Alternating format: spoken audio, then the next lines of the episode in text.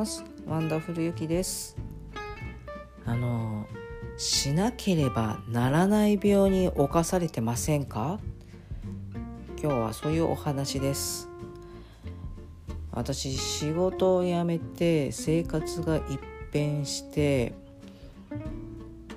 時間の使い方とか生活をもう一から全部組み立て直さなきゃならないっていう状況になってたんですね。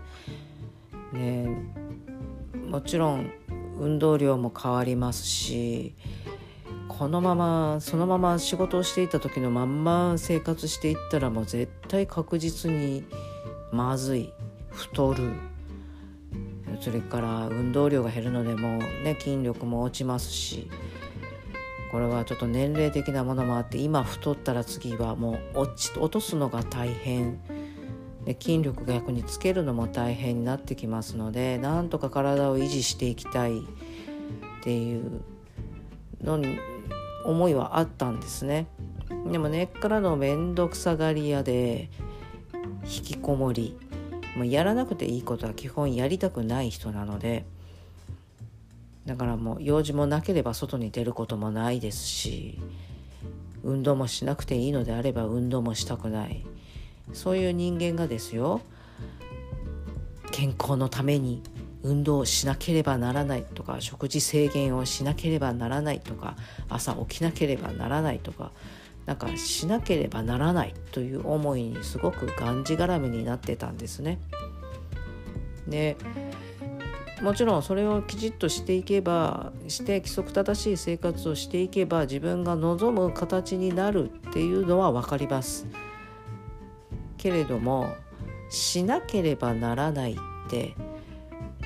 すごく窮屈というか苦しいんですよね。でも自分が思うところに行こうと思うとしなければならないって思い込んでたんです。でまあこの前ちょっとお話しさせていただいた方がしなければならないじゃなくてしようって思っていかなきゃいけないんだよ。考えていかなきゃいけないんだよっていうふうに教えてくださってそこで初めてなるほどと腑に落ちたんです。私ここね仕事辞めてからずっともやもやとしてたのはそれだったんだなと。時間的にも自由になって人とのしがらみもなくなってお金もまあ贅沢しなければ生活していけれるだけの分があって自由人だって言ってるのになんか全然自由人の気分じゃないって思ってたんですね。でそれが何なのか何なのかってずっとモヤモヤしてたのがそれだったんですよ。しなければならない病にかかってたんです。結構毎日の生活当たり前でやってることがしなければならない。その病に侵されてるんだなっていうことに。でそれそこに気づいてからやっとちょっとこうね気分的にも軽くなって。あじゃあもう食事制限やめようとか運動ももうやりたくないならやめておこうとか。まあ朝は社会生活を送るためにとりあえず起きてますけれどももう無理して早く起きようってもギリギリ間に合えばいいかっていうまで寝てたりとかまあそこら辺でちょっと今自分でしなければならないっていう部分を少しずつ外してってます。でその結果どうなったかっていうのを見てまたそこでどうしていきたいかを今度はしようという方向で考えていこうと思ってます。ですがねそう思って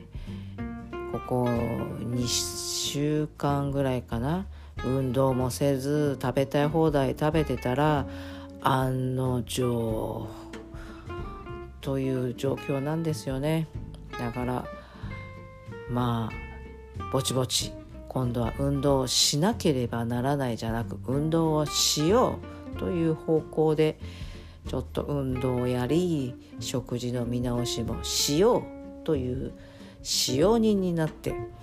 頑張ろうかなと思ってい。るところでございます皆様しなければならない病に侵されてはいませんか？それではまた。今日も一日良い日でありますように。